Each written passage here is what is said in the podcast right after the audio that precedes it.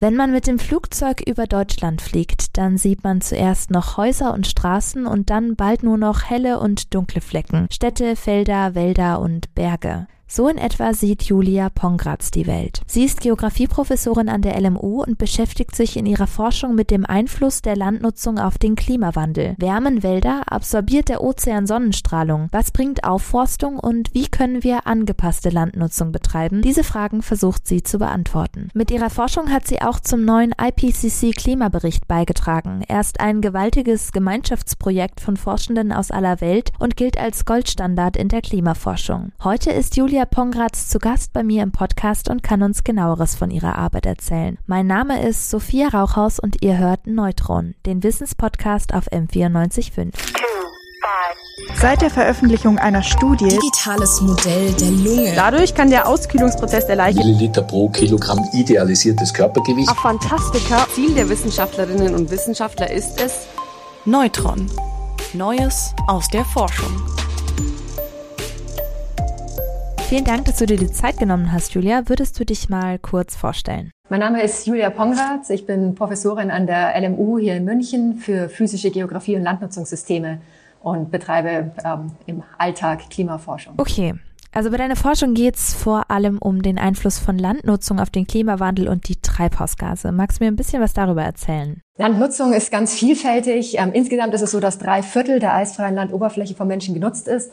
Entweder weil wir entwalden, um Ackerland und Weide ähm, anzulegen, oder auch einfach, weil wir Wälder bewirtschaften, Holz entnehmen, weil wir natürliche Grasländer mit, mit Viehbestand äh, besetzen und so weiter. Also es ist wirklich ein massiver, massiver Impact auf die Landoberfläche. Und das wirkt einfach aufs Klima, weil die Landoberfläche mit Atmosphäre ganz eng gekoppelt ist. Also einerseits, du hast gerade genannt, eine Treibhausgase sind ein, ein großer Faktor. Also CO2 wird beispielsweise frei, wenn wir Wälder niederbrennen. Aber dann gibt's auch die ganzen Energie- und Wasserflüsse, die ausgetauscht werden. Und auch darüber hat man dann auf das Lokalklima insbesondere große Folgen.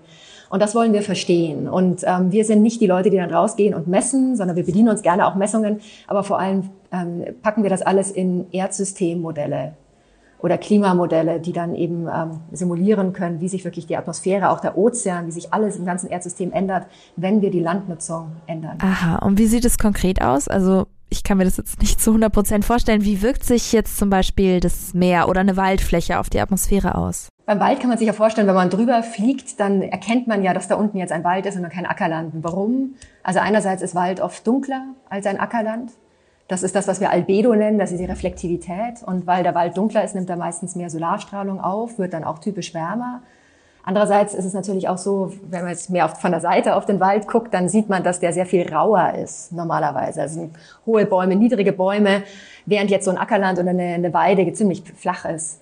Und diese höhere Rauigkeit bedeutet dann, dass der Wald mehr Turbulenzen erzeugen kann. Und damit kann eben ein, ein, größerer Austausch von Wasser- und Energieflüssen zwischen Atmosphäre und Landoberfläche stattfinden, weil einfach diese Turbulenzen dann in die Atmosphäre hinaufgetragen werden. Das sind äh, die typischen Effekte, über die dann natürlich, wenn man jetzt die Vegetation ändert, dann eben auch das Klima ändern würde. Also kühlt Wald die Luft, indem man die Wärme absorbiert. Habe ich das richtig verstanden? Na, das wüssten wir gerne, ob der Wald jetzt wärmt oder kühlt. Und welche Art von Wald in welcher Region jetzt wirklich was tut. Also grundsätzlich sind diese Effekte eben also gerade auch so spannend, weil sie teils gegenläufig sind. Einerseits, wie gesagt, über die Reflektivität ist der, ist der Wald wärmer, Wald dunkler, typisch aber weil er sich besser kühlen kann durch Verdunstungskühlung, es wäre dann wieder kühler. Und das hängt dann wirklich von der Waldart, von der Region, von dem Hintergrundklima ab, welcher Effekt dominiert. Aber dazu kommen dann immer noch die Treibhausgase, ne? das ist dann, ein anderer Schnack sozusagen. Ähm, wenn der Wald abgeholzt wird, dann ist ganz klar, dass große Mengen Treibhausgase in die Atmosphäre gehen, die dann auch erst wieder nachwachsen würden, weil typisch eben Ackerland und Weide doch weniger Kohlenstoffspeicher haben, einfach mangels holziger Biomasse als ein typischer Wald das hätte. Ach so, also ich sehe schon, ganz so einfach ist es nicht. Man kann es jetzt nicht pauschal sagen, Wald ist immer gut fürs Klima. Das versuchen wir gerade rauszufinden. Das ist ganz aktuelle Forschung. Also der, der, insgesamt würde man schon sagen, dass Aufforstung von der ähm, Mitigationsperspektive, also dass wir den globalen Klimawandel abschwächen wollen, vermutlich eine gute Idee ist in den meisten Regionen. Aber es kann schon auch sein, dass man dann das Klima lokal beispielsweise substanziell verändert und vielleicht nicht unbedingt in die Richtung, in die man es gerne möchte.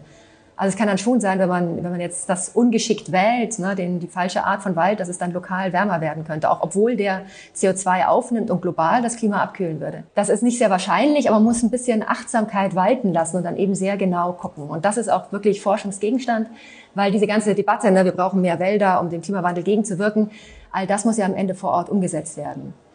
Das heißt, das muss dann, muss man auch dann eben den Wählern vor Ort verkaufen können. Und dafür hilft es ja natürlich, wenn man sagen kann, es hat aber auch noch ein Benefit für euch vor Ort. Ne? Auch da werden Klimaextreme abgeschwächt, werden die Temperaturen kühler, wird mehr Wasser vorhanden sein durch den Wald. Du hattest von Turbulenzen gesprochen. Wie kann ich mir das vorstellen? Also die Luft zirkuliert dann so an diesen Waldspitzen? Prinzipiell ja. Also überall ist ja Wind.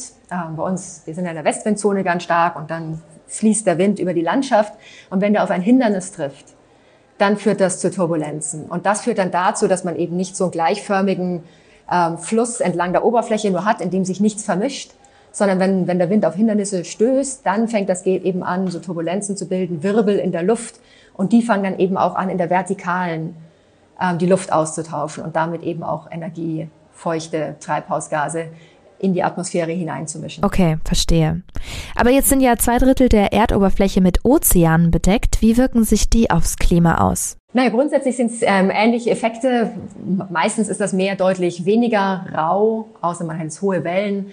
Ähm, das Meer ist natürlich insgesamt recht dunkel, also es absorbiert viel Solarstrahlung, hat auch einen großen Speicher für Wärme, was auf dem Land deutlich geringerer ist. Also das, das, das der Ozean ist fürs, fürs Klimasystem natürlich auch absolut relevant. Und in diesen Klimamodellen, da betrachten wir auch meistens alles zusammen. Die Atmosphäre gekoppelt an das Land, aber auch gekoppelt an den Ozean, damit man wirklich das gesamte Bild bekommt und auch, weil sich ja Land und Ozean wechselseitig beeinflussen.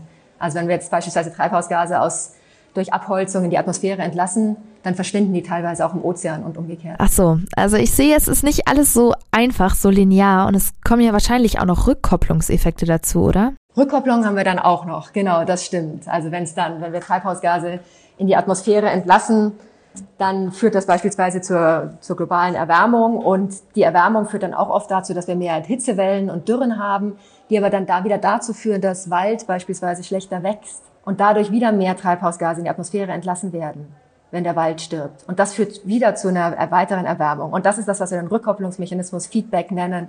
Solche verstärkenden Effekte gibt's auch, macht das Ganze noch komplizierter, aber auch noch spannender. Gut, also alles sehr spannend. Aber lass uns noch über ein konkretes Projekt sprechen, an dem du letztens gearbeitet hast. Du hast am IPCC Klimabericht mitgeschrieben. Kannst du mir davon ein bisschen erzählen? Das ist jetzt ähm, der neueste Sachstandsbericht. Der letzte kam 2013 raus und diese IPCC-Reports werden alle, ja, alle fünf, sechs mal sieben Jahre neu veröffentlicht. Das Ziel ist einfach ein Zusammenfassen des Wissenschaftsstands. Also keine eigene Forschung, das wird nicht vom IPCC gemacht, sondern wirklich nur eine Bewertung der Literaturbasis, die bis zu einem bestimmten Datum vorhanden ist. Und ähm, im Zuge dessen gibt's ähm, drei verschiedene Arbeitsgruppen, die sich damit beschäftigen. Das, die erste ist die, die sich mit naturwissenschaftlichen Grundlagen auseinandersetzt. Die zweite dann mit Anpassungsmöglichkeiten an den Klimawandel. Die dritte mit äh, Mitigationsmaßnahmen. Also wie, wie kann man jetzt wirklich ähm, Emissionen ähm, reduzieren. Und dann gibt's noch einen Report am Ende, der über alles drei eine Synthese erstellt. Und jetzt ist eben der erste von diesen Reports rausgekommen, das ist die Arbeitsgruppe 1. Die anderen werden dann nächstes Jahr folgen. Und in diesen naturwissenschaftlichen Grundlagen, geht es jetzt wirklich darum, zu, aufzuzeigen, was ist der Sachstand, wie sich das Klima geändert hat, was der Treiber ist. Und da sehen wir jetzt eben sehr deutlich, noch deutlicher als zuvor, dass es wirklich der, der Mensch den ähm, Hauptanteil am Klimawandel jetzt hat. Ähm, und äh, wie die einzelnen Prozesse auf Land, im Ozean, in der Atmosphäre fun funktionieren. Und ein Kapitel beschäftigt sich dann konkret mit dem globalen Kohlenstoffkreislauf und ähm, den Emissionen darin. Und äh, da habe ich dann eben mit beigetragen. Bin dann auch noch in der dritten Arbeitsgruppe nächstes Jahr dann eben involviert, wo es darum geht, wie kriegen wir die Emissionen runter. Ach so, es geht also um konkrete Maßnahmen. Das finde ich total spannend. Wie lässt sich denn jetzt deine Forschung in der Klimapolitik anwenden? Wir versuchen, die Politik zu informieren, so gut es geht. Und, aber das ist auch, wie, wie der IPCC ähm, sich selber sieht, man versucht Politik relevant zu sein, aber nicht der Politik etwas vorzuschreiben, weil das gar nicht geht. Also politische Entscheidungen müssen getroffen werden, indem alle Interessen mit einbezogen werden, die weit über die Naturwissenschaften hinausgehen, weit über die Wissenschaften insgesamt hinausgehen. Da kommen alle möglichen ökonomischen, sozialen Aspekte auch mit hinein. Aber natürlich soll das Ganze irgendwie anwendungsfreundlich sein. Und da bemüht man sich, dass man Szenarien erstellt. Man sagt, wenn wir Folgendes tun, dann sieht das Klima folgendermaßen aus, mit einer gewissen Unsicherheitsspanne. Und wenn wir uns anders verhalten, dann sieht es anders aus. Wir können auch rechnen, ne, wenn jetzt das politisch gewollt ist, dass wir eben unter dem 1,5 Grad ähm, Limit bleiben, dann haben wir folgende Optionen, folgende Pfade, die uns dahin führen. Und wir können auch berechnen, ne, die kosten dann so und so viel. Aber welch, welchen Pfad wir dann wählen, das ist dann eben wirklich eine Entscheidung, die die Politik machen muss. Und eine Möglichkeit, wie wir da versuchen, uns ähm, eben politikrelevant auch zu positionieren, ist, ich arbeite auch im, im, Global Carbon Project mit. Das ist auch, warum ich da jetzt beim IPCC vorrangig äh, mitgewirkt habe. Das Global Carbon Project ähm, ist eine zusammen ähm, also ist eine Zusammenschau von vielen verschiedenen Instituten, die daran beteiligt sind. Und jedes Jahr geben wir das globale Kohlenstoffbudget raus. Das heißt, darin quantifizieren wir, wie viel der Mensch emittiert hat, auch in dem aktuellen Jahr dann ganz neu. Einerseits aus den fossilen Emissionen, andererseits eben aus Landnutzung und versuchen dann auch zu verstehen, wo diese Emissionen abgeblieben sind. Das ist ja ungefähr zur Hälfte in der Atmosphäre, aber die andere Hälfte wird vom Ozean und verstärkt dann eben auch von der terrestrischen Biosphäre aufgenommen. Und diese Zahlen schätzen wir bestmöglich ab, bringen also ganz viele Modelle, ganz viele Beobachtungsdatensätze ähm, zusammen, machen dann ähm, solide Abschätzungen, denke ich, solide für die, für die Unsicherheiten außenrum und publizieren das dann in der ersten Woche der äh, Conference of the Parties also der Weltklimakonferenzen, die ja, wenn jetzt keine Pandemie ist, jedes Jahr stattfinden. Damit haben die Politiker dann wirklich die besten Zahlen, die neuesten Zahlen auf dem Tisch. Und daran kann man dann sehen, wie stark sich diese Mitigationsmaßnahmen, die die Politiker schon umgesetzt haben, bereits ausgewirkt haben auf die Emissionsreduktion, auf das atmosphärische CO2. Mhm. Okay, und was ist mit deiner Forschung zur Landnutzung? Wie ließe sich jetzt die im Kampf gegen den Klimawandel einsetzen? Einerseits, weil wir auch die Landnutzungsemissionen ganz stark reduzieren müssen. Wenn wir uns alle Treibhausgase ansehen, dann trägt die Landnutzung ungefähr ein Viertel zu den anthropogenen Emissionen jedes Jahr bei. Also das ist substanziell. Natürlich müssen wir, also fossile Emissionen sind, sind dreimal so groß, die müssen wir auch vorrangig runterbringen, aber eben ohne die Landnutzungsemissionen zu reduzieren, wird das auch nicht gehen, wenn wir mit den Paris-Zielen konform bleiben wollen. Also die Emissionen müssen reduziert werden. Und das Zweite ist, ähm, wir müssen auch über Landnutzungsmaßnahmen aktiv der Atmosphäre CO2 entziehen. Wenn ich jetzt sage müssen, dann ist das nicht unbedingt normativ, sondern wenn man sich anschaut, welche, ähm, welche Szenarien es gibt, die wirklich zu einem 1,5 Grad Ziel oder einem 2 Grad Ziel führen, dann sieht man, dass die fast alle davon ausgehen, dass wir im großen Stile aktiv der Atmosphäre CO2 entziehen. Da gibt es viele Möglichkeiten, auf, über die man das machen kann. Ne? Man kann den Ozean alkalinisieren, Ozean düngen, man kann Direct Air Capture machen, also chemisch aus der Atmosphäre CO2 entziehen. Aber das sind alles Dinge, die man bislang noch nicht äh, wirklich gemacht hat. Was man bislang schon gemacht hat, ist, man hat aufgeforstet, das machen wir seit dem Mittelalter ja in Europa. Ähm, man hat sich Bioenergie bedient, haben wir auch schon in der vorindustriellen Zeit getan. Man könnte jetzt aber, wenn man die Bioenergie verbrennt, das CO2 direkt im Schornstein wieder abfangen und in geologische Reservoirs oder Steinsformationen verpressen. Deswegen ist der Fokus bei diesen, wir nennen das Carbon Dioxide Removal Methoden, also bei diesen Methoden, die CO2 aktiv aus der Atmosphäre rausnehmen, dieser Fokus liegt eben dann sehr stark auf terrestrischen Methoden. Und das ist am Ende dann eben auch wieder Landnutzung. Und das interessiert uns jetzt eben auch im Hinblick auf die Paris-Ziele ganz enorm. Okay, jetzt ist bei mir gerade den Ozeandüngen hängen geblieben. Was kann ich mir denn darunter vorstellen? Das wäre eine Maßnahme, dass man sich nicht der Photosynthese auf dem Land, ähm, die nicht zunutze macht, sondern die Photosynthese im Ozean. Auch die Algen und andere Organismen sind nährstofflimitiert im Ozean. Und wenn man eben entsprechend die Nährstoffe zufügt, kann sich das Pflanzenwachstum dort verstärken. Also ganz typisch, ähm, auf dem Land fehlt meistens Stickstoff oder, oder Phosphor, im Ozean fehlt meistens Eisen. Und eine Idee war dann, man bringt Eisen ein, ähm, die Algen wachsen ganz prima und weil sie dabei ja dann über die Photosynthese CO2 aufnehmen, das Speichern, Absterben, in die Tiefe sinken, wäre das CO2 dann weg. In praktischen Versuchen funktioniert das dann nicht ganz so gut. Ne? Meistens werden die Algen dann schon wieder zersetzt, bevor sie überhaupt im tiefen Ozean angekommen sind. Aber das sind eben auch diese Forschungsthemen. Das aber wäre jetzt eine ozeanbasierte Maßnahme. Ah ja, und in Deutschland, also wir haben ja kaum Seezugang, wäre dann Aufforstung das Mittel der Wahl. Aufforsten ist auf jeden Fall etwas, was, was viel diskutiert wird. Ähm, bei den Ozeanmaßnahmen gibt es auch immer das Problem, dass es eigentlich nicht erlaubt ist, nach internationalen ähm, Maßgaben, dass man Dinge überhaupt in den Ozean einbringt, Chemikalien, wie das ja letztlich wäre. Deswegen ist das etwas, was man derzeit eigentlich nicht tun kann. Während man Aufforsten tun könnte. Das ist erlaubt ne? und machen wir seit 10.000 Jahren. Wir betreiben ja seit 10.000 Jahren Landwirtschaft. Ne? Da wird auch immer irgendwo ein Feld aufgegeben oder Wald wächst nach. Also das ist nicht neu. Und deswegen meinen wir auch, dass wir relativ gut verstehen, wie sich die Aufforstung jetzt aufs Klima auswirkt. Also es, man nennt das dann auch oft eine naturnahe Lösung, Nature-Based Solution, weil das eben eher eine Restauration des Ursprungszustands ist, als irgendwie eine technische, ganz neue Lösung, die uns in einen neuen Zustand bringt. Aber man möchte ja nicht unbedingt eine, ähm, ein Problem, das durch zu viel Technik entstanden ist, mit noch mehr Technik erschlagen, wenn man vielleicht auch einfach durch, durch eine ähm, Renaturierung das auch lösen kann.